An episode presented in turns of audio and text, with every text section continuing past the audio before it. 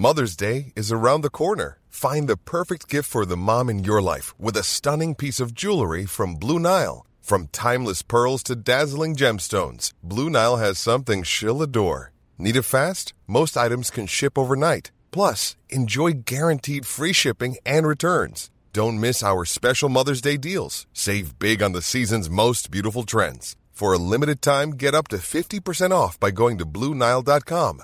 That's BlueNile.com. Everyone knows therapy is great for solving problems, but getting therapy has its own problems too, like finding the right therapist, fitting into their schedule, and of course, the cost. Well, BetterHelp can solve those problems.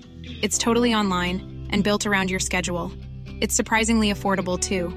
Connect with a credentialed therapist by phone, video, or online chat, all from the comfort of your home. Visit betterhelp.com to learn more and save 10% on your first month. That's BetterHelp H E L P. Wow. Nice. Yeah. What you're hearing are the sounds of people everywhere putting on Bombas socks, underwear, and t-shirts made from absurdly soft materials that feel like plush clouds. Yeah, that plush. And the best part? For every item you purchase, Bombas donates another to someone facing homelessness. Bombas. Big comfort for everyone. Go to bombas.com slash ACAST and use code ACAST for 20% off your first purchase. That's bombas.com slash ACAST. Code ACAST. Everyone knows therapy is great for solving problems, but getting therapy has its own problems too, like finding the right therapist, fitting into their schedule, and of course, the cost. Well, BetterHelp can solve those problems. It's totally online and built around your schedule. It's surprisingly affordable too. Connect with a credentialed therapist by phone, video, or online chat, all from the comfort of your home. Visit betterhelp.com to learn more and save 10% on your first month. That's BetterHelp, H E L P. Hiring for your small business? If you're not looking for professionals on LinkedIn, you're looking in the wrong place. That's like looking for your car keys in a fish tank. LinkedIn helps you hire professionals you can't find anywhere else, even those who aren't actively searching for a new job but might be open to the perfect role. In a given month, over 70% of LinkedIn users don't even visit other leading job sites. So start looking in the right place. With LinkedIn, you can hire professionals like a professional. Post your free job on linkedin.com slash people today. Se han dado situaciones inéditas eh, o increíbles. Por caso quiero decir que se acabara la merluza. No me digas que merluza, no maricuza. Bienvenidos a Se acabó la merluza, un recorrido por las historias ocultas detrás de la historia. Hoy presentamos últimas noticias sobre el suicidio de Leandro N. Alem.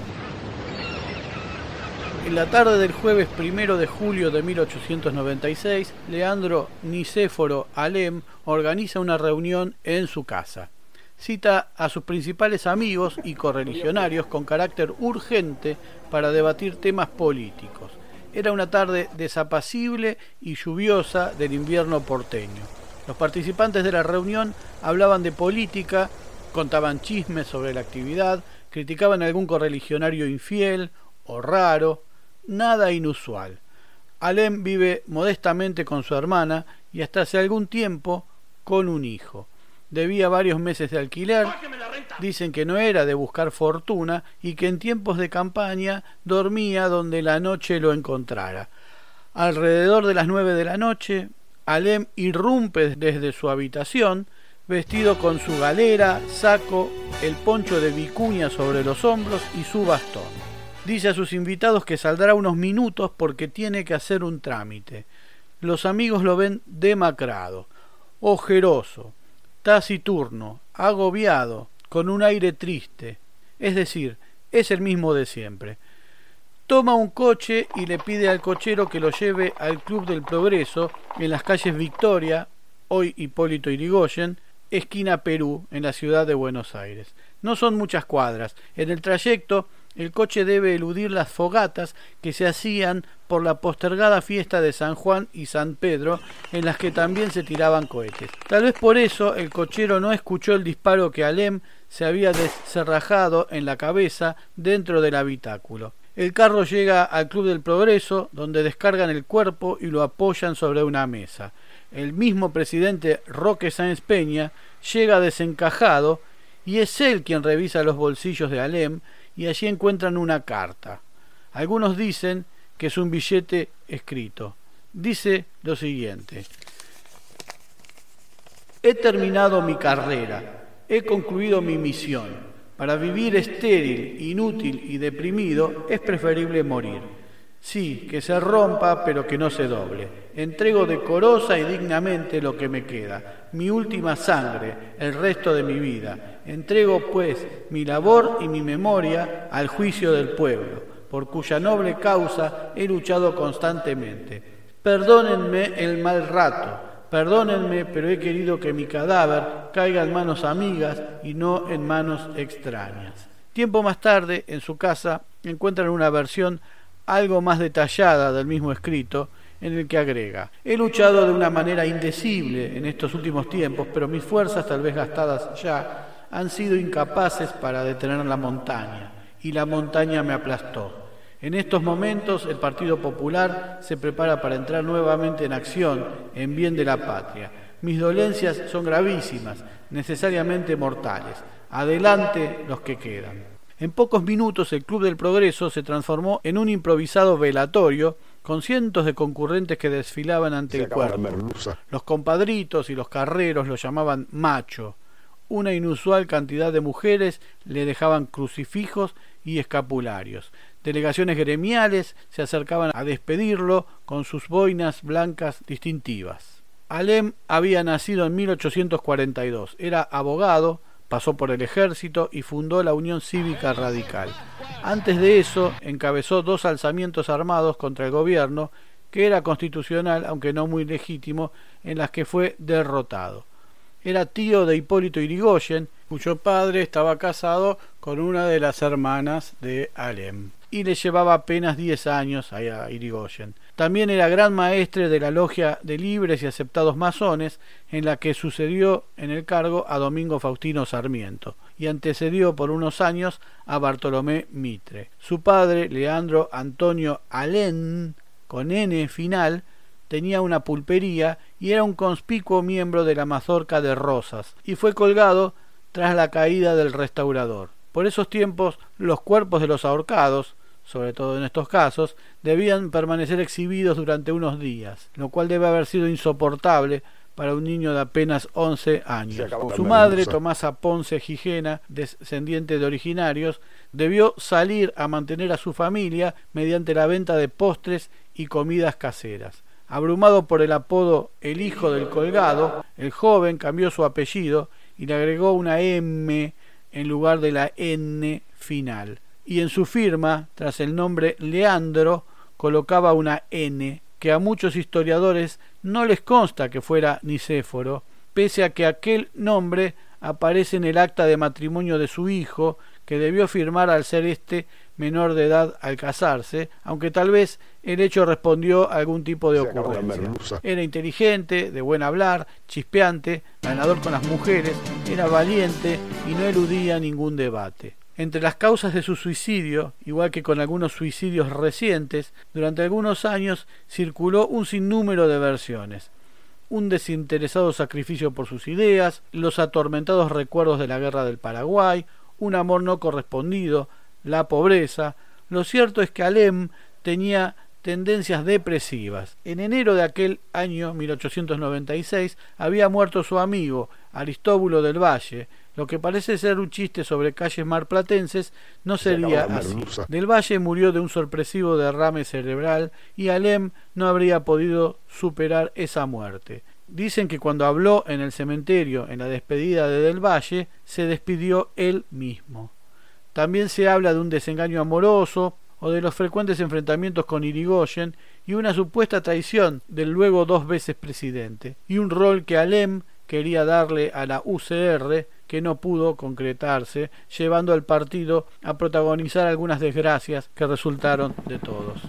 La familia de Alem insistió durante años con las frecuentes depresiones del caudillo que lo habían llevado a intentar suicidarse previamente al menos dos veces en una quinta familiar de la localidad de Hurlingham, pero no hace mucho se descubrió un inédito documento que podría aclarar definitivamente las cosas. Se trata de una carta manuscrita de Alem, de la cual es depositario el Instituto Nacional Irigoyeneano, está fechada el 16 de mayo de 1896, apenas 45 días antes del suicidio, y estaba en poder de las descendientes de Carlos Urien, secretario de Alem. La Cámara de Diputados de la provincia de Buenos Aires requirió a los expertos calígrafos de la Corte Suprema de Justicia de la Nación un estudio para determinar la autenticidad de la misiva. Los expertos afirmaron que presenta verosimilitud escrituraria con las grafías indubitables de Leandro Alem, o sea que sería legítima. La carta dice lo siguiente: Buenos Aires, mayo 16, 1896. Mi estimado Urien, recibí su cartita, que aprecio debidamente.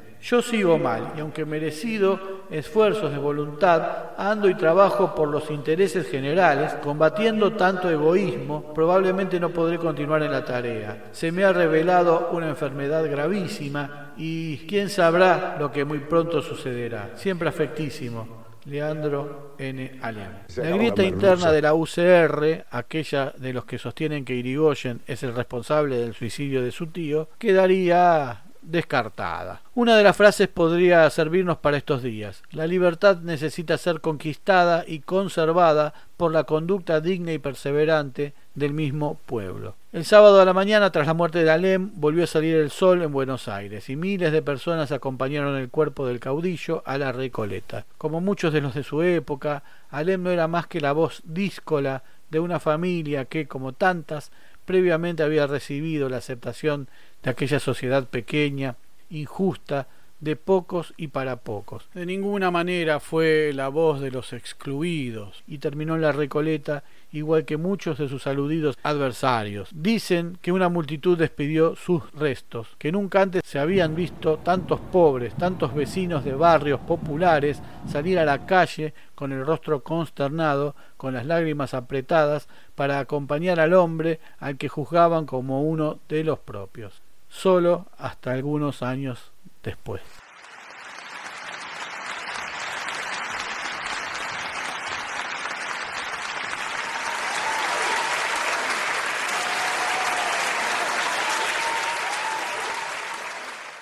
Se acabó la merluza. Muy pronto nuevos capítulos de Se acabó la merluza. Se acabó la merluza es idea, redacción, recopilación y hace lo que puede Jorge Tezán. Muchas gracias. No olvides poner like, suscribirte, campanita y todo eso que la red social admita. Hasta pronto.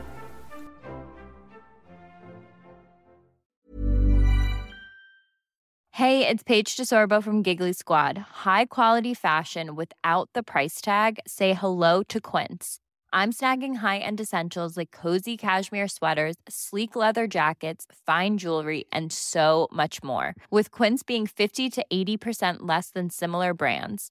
And they partner with factories that prioritize safe, ethical, and responsible manufacturing. I love that. Luxury quality within reach. Go to quince.com slash style to get free shipping and 365-day returns on your next order. quince.com slash style.